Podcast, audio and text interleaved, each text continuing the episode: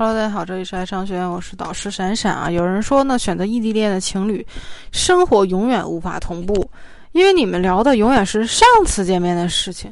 你分开的时间越久呢，聊的内容也就越久远。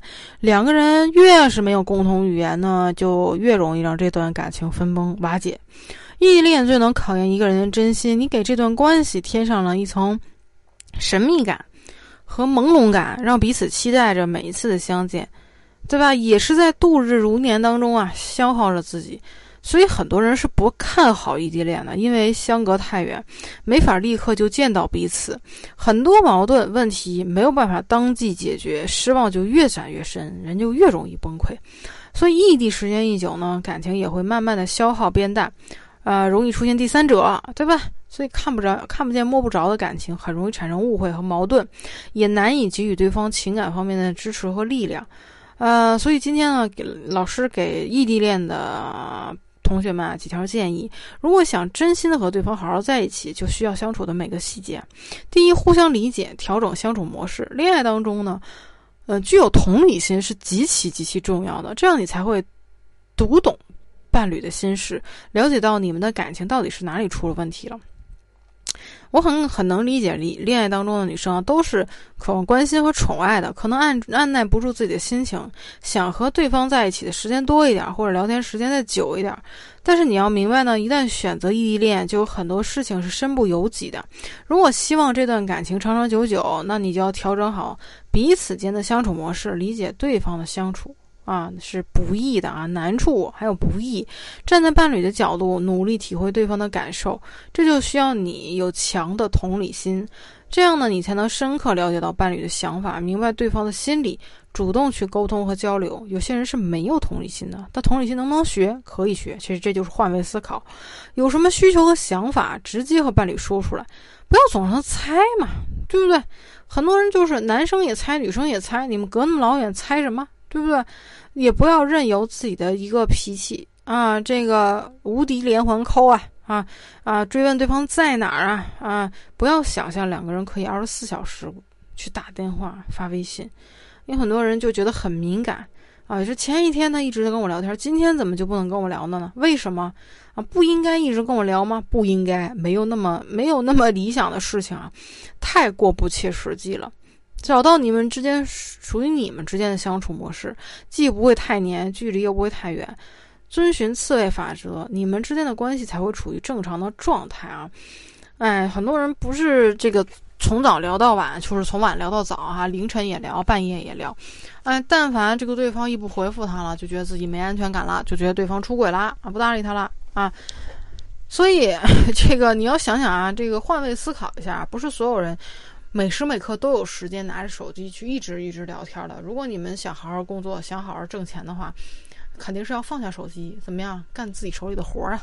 不然你领导可能会开了你，对不对？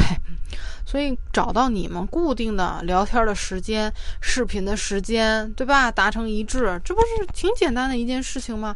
啊，第二点就是安排规律性的见面。如果问异地恋最开心的事情，当然就是见面喽。所以，虽然异地恋会让你们的感情变淡，让生活变得枯燥无味，但是每一次相见又会把你们之间的距离拉近。所以，你可以定一个日期，比如说一个月见一次啊，呃，两周都行啊。见面并不是主主要的事情，重要的是你要看到对方。的那份真心，呃，也是愿意排除万难来见你一面的那份决心。即使对方来找你的时候忘记了给你带礼物啊，或者说忘记了上次你们约定好的事情啊，也不要恶语相向。因为一个人能够说腾出自己宝贵的时间去见自己喜欢的人一面的感受，你们这个感受的过程是特别珍贵的。你们当下两个人见面的时候，都尽量要开心快乐。留下美好的回忆，不然的话，好不容易见一次，有的人俩月才见一次，见一面就吵架，你说怎么能不分手呢？对不对？所以你异地恋本身就很苦了，就不要提及那些不好的事情，只会让你们之间的气氛变得很灰暗。第三点就是共同的目标和规划。很多人都问说有没有最好的方法来维护异地恋？那你当然是要什么？这个规划详细的呃未来的目标来结束异地。异地之前，你们之前就最好做好打算啊！我究竟多久能结束异地恋？我是是是谁找谁呀？是小红小王找小丽啊，还是小小丽找小王啊？对不对？你两个人之后到底是怎么规划的呀？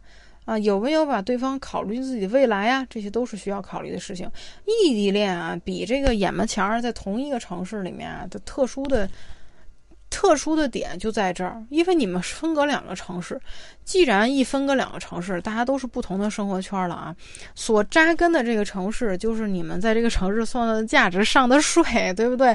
交的社保全都在一个城城市，等等的牵扯东西太多了，不比你们两个人在同一个城市谈恋爱要考虑的要少，所以要考虑的更多、更长远一些。不然你说大家谁说这个？身边不是也有男男女女单身男女吗？你挑一个，非得挑个远的去谈恋爱，那你必然是有什么呀？必然是有奔头，对吧？这大土话说给你们，你跟他谈恋爱，你愿意谈异地恋，必然是两个人觉得是有奔头的啊，是有可期待的，所所以我们才才愿意谈恋爱，才才去奔那个未来，对不对？所以，如果是说，呃，你们是夫妻之间的异地，那就更加需要谨慎了。你还得做好财务方面的规划，对不对？你保证家庭和工作的平衡和稳定，不要刻意去考验伴侣，对吧？多给彼此一些信任和理解，同时要好好的爱自己，保持自己的吸引力，不要有事儿没事儿的就去考验对方啊，觉得对方这儿做的不对啊，你一定是如何如何了啊，对不对？我给你出个测试，如果你没按照我想象的去做，你就是不爱我了，等等，这就叫什么？就是这这没事儿找事儿哈，异地恋很苦，苦在距离也苦在时间。但是如果你选择了心爱的人，异地，那就需要你们携手去克服困难呀啊！别主动挑事儿，对吧？遇到问题好好沟通。异地会让你们更加珍惜这段来之不易的感情。如果有机会，那就结束这场异地，也要好好把握住，别让对方难过，对吧？好，嗯，如果你有情感问题的话，不管你是长期关系维护、异地恋，还是挽回、脱单等等，都可以呃点击老师头像添加关注，把你的问题发给老师，会给你一对一的咨询解答你的情感困惑。好，今天的课就讲到这里了啊，我们下节课再见，有问题私聊我吧，拜拜。